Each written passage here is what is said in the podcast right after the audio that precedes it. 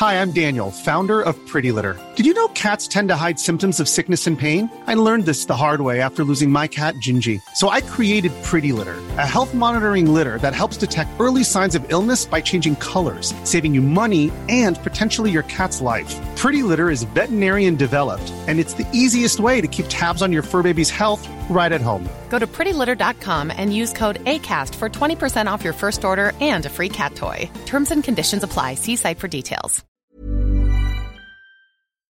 O que você pensa da Bíblia? Primeira parte. Comentário de Mari Persona. Eu acho que todo, todos aqui já ouviram falar que a Bíblia está cheia de erros, né? Algumas alegações que nós encontramos é a Bíblia está cheia de erros, ela é cópia de cópia, isso é, é real, são manuscritos que foram copiados muitas vezes, então nessas cópias alguém manipulou e, e alguns alegam que a Igreja Católica reservou os, os, os manuscritos originais e, e fez outros que teriam introduzindo neles erros. Outras alegações é que a Bíblia também não é digna de crédito, porque ela não seria um documento histórico, ela seria apenas um conjunto de lendas e ideias e costumes de uma época. Outra alegação também que a gente encontra com frequência é que ela não serve hoje para os nossos dias. Ela era muito boa para controlar aquelas populações antigas, mais selvagens, mais bárbaras, mas para, no, para os nossos dias, onde nós somos tão iluminados, tão, tão modernos e tão desenvolvidos, nós não precisaríamos de um livro assim e de, dessas, todas, todas essas coisas, essas histórias que tem na Bíblia.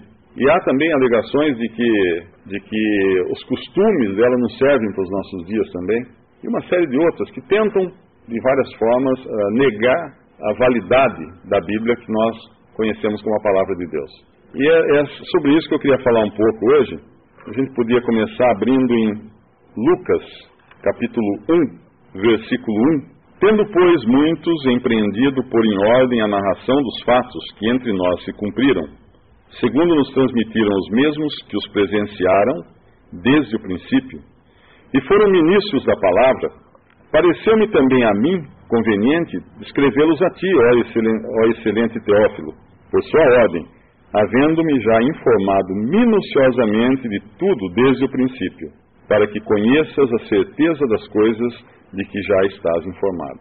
E agora no capítulo 20, 24, também de Lucas, versículo 13. E eis que no mesmo dia iam dois deles, dois discípulos, para uma aldeia que distava de Jerusalém sessenta estádios, cujo nome era Emaús.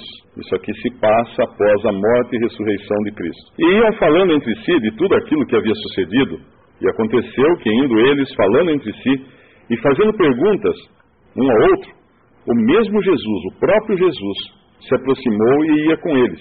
Mas os olhos deles estavam como que fechados para que o não conhecessem. E ele lhes disse: Que palavras são essas que caminhando trocais entre vós, e por que estáis tristes? E respondendo um cujo nome era Cleofas, disse-lhe: És tu só peregrino em Jerusalém e não sabes as coisas que nela têm sucedido nestes dias? E ele lhes perguntou: Quais? E eles lhe disseram: As que dizem respeito a Jesus Nazareno, que foi varão profeta, poderoso em obras e palavras diante de Deus e de todo o povo e como os principais dos sacerdotes e os nossos príncipes o entregaram à condenação de morte e o crucificaram. E nós esperávamos que fosse ele o que remisse a Israel. Mas agora, sobre tudo isso, é já hoje o terceiro dia desde que essas coisas aconteceram. É verdade que também algum, algumas mulheres dentre nós nos maravilharam, as quais de madrugada foram ao sepulcro e não achando seu corpo, voltaram, dizendo que também tinham, tido, tinham visto uma visão de anjos que diziam que dizem que ele vive. E alguns dos que estavam conosco foram ao sepulcro e acharam ser assim como as mulheres haviam dito. Porém a ele não o viram. E ele lhes disse: Ó nécios e tardos de coração, para crer tudo o que os profetas disseram. Porventura não convinha que o Cristo padecesse estas coisas e entrasse na sua glória? E começando por Moisés e por todos os profetas, explicava-lhes o que dele se achava em todas as Escrituras. E chegaram à aldeia para onde iam, e ele fez como quem ia para mais longe. E eles o constrangeram, dizendo: Fica conosco, porque já é tarde, e já declinou o dia. E entrou para ficar com eles. E aconteceu que, estando com eles à mesa, tomando o pão, o abençoou e partiu e lhe deu. Abriram-se-lhes então os olhos, e o conheceram. E ele desapareceu-lhes. E disseram um para o outro: Porventura, Não ardia em nós o nosso coração quando pelo caminho nos falava e quando nos abria as Escrituras? E na mesma hora, levantando-se, tornaram para Jerusalém e acharam congregados os onze e os que estavam com eles, os quais diziam: Ressuscitou verdadeiramente o Senhor e já apareceu a Simão. E eles lhe contaram o que lhes acontecera no caminho e como deles foi conhecido no partir do pão. Lucas escreveu o, o seu evangelho, na verdade o evangelho de Lucas e o livro de Atos são praticamente a mesma, o mesmo texto, né? É uma continuação começou a ser escrito por Lucas, também o livro de Atos, e ele escreveu cerca de 30 a 40 anos depois desses acontecimentos. E, e muitos alegam que, obviamente, nesse tempo todo que, que se escreveu a Bíblia, que se escreveu nos Evangelhos e as cartas, etc., eh, muita coisa teria sido inventada nesse, nesse período todo. Essa é uma das alegações que existe hoje em qualquer lugar que você vá. Uh, quando nós lemos aquela primeira parte do Evangelho de Lucas, o primeiro capítulo, ele fala ali como se fosse um repórter, como se fosse um jornalista. Porque ele fala ali que ele, ele entrevistou pessoas, ele olhou, ele conversou com um monte de gente, ele procurou investigar se era aquilo mesmo que tinha acontecido e para escrever isso depois. É claro que nós entendemos que a, os evangelhos são escritos por inspiração divina, e assim é, mas nós sabemos que Deus usa homens para escrevê-lo tanto é que existem diferenças até de estilo entre os diferentes evangelhos, entre os diferentes livros da Bíblia, entre as diferentes cartas dos diferentes apóstolos, existem diferentes espíritos, de, de, de estilo.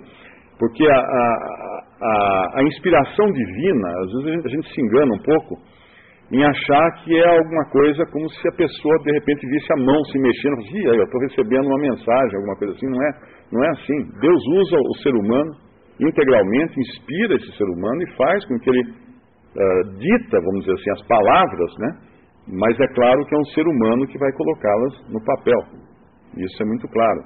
E, e nós vemos que há esse cuidado. O Espírito Santo que inspirou Lucas quis colocar aquela introdução no Evangelho de Lucas para deixar muito claro que isso também é um documento histórico.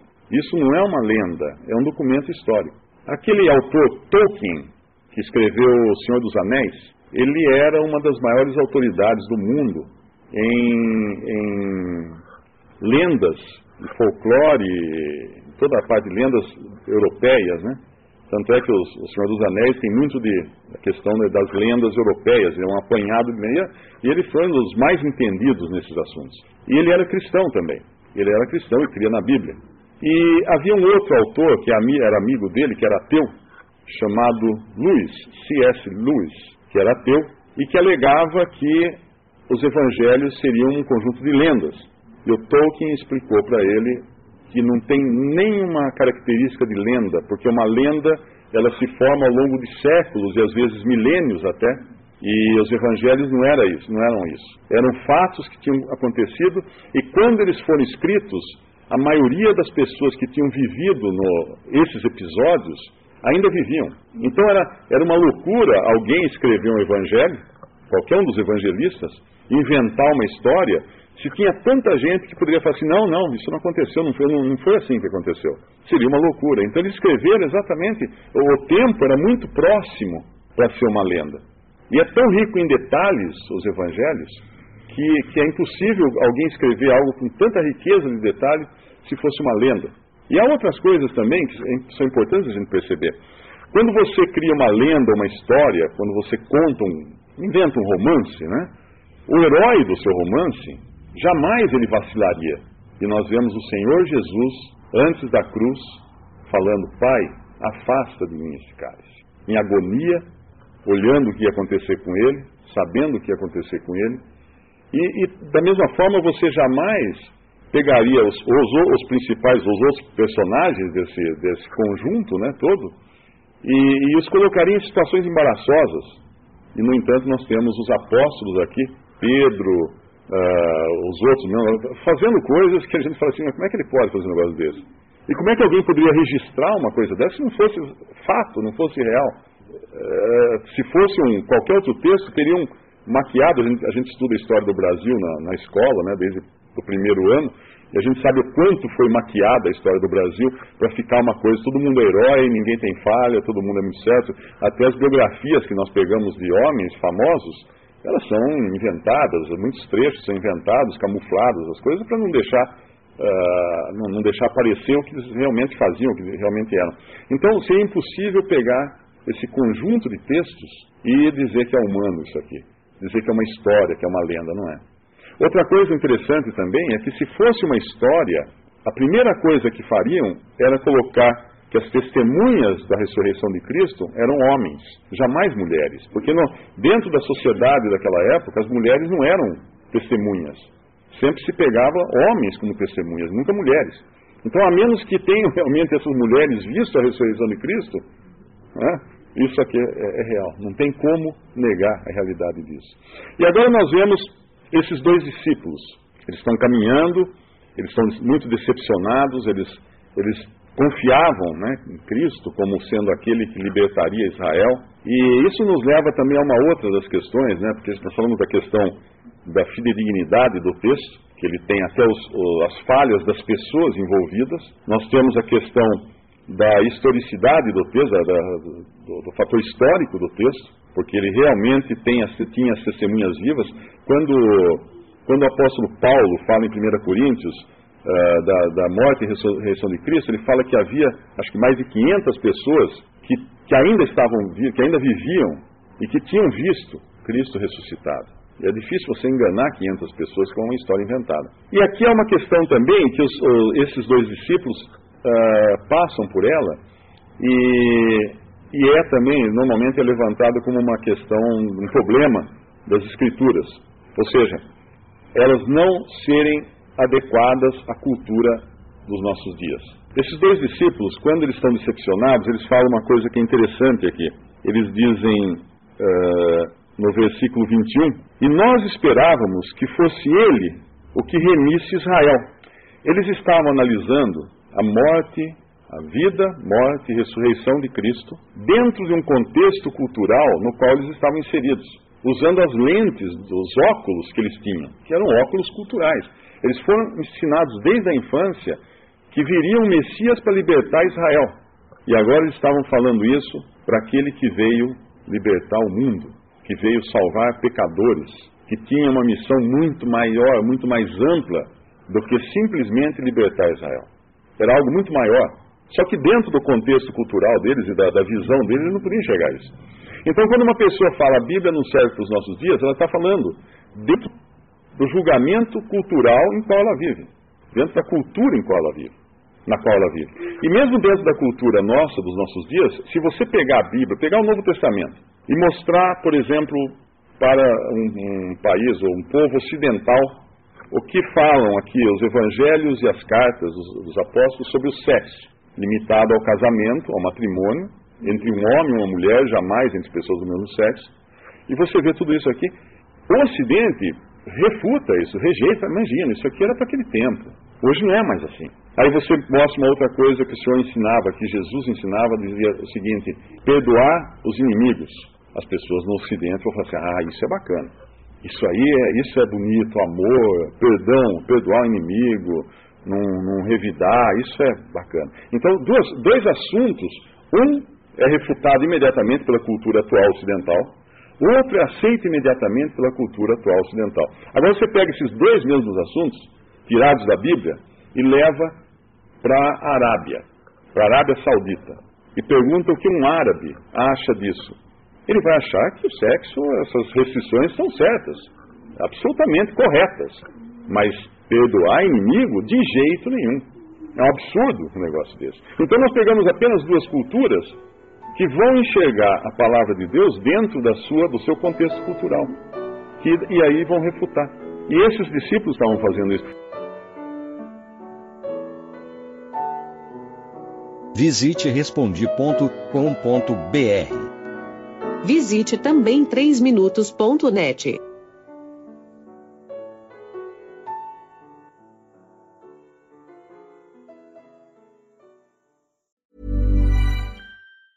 Hi, I'm Daniel, founder of Pretty Litter. Did you know cats tend to hide symptoms of sickness and pain? I learned this the hard way after losing my cat, Gingy. So I created Pretty Litter, a health monitoring litter that helps detect early signs of illness by changing colors, saving you money and potentially your cat's life. Pretty Litter is veterinarian developed, and it's the easiest way to keep tabs on your fur baby's health right at home. Go to prettylitter.com and use code ACAST for 20% off your first order and a free cat toy. Terms and conditions apply. See site for details.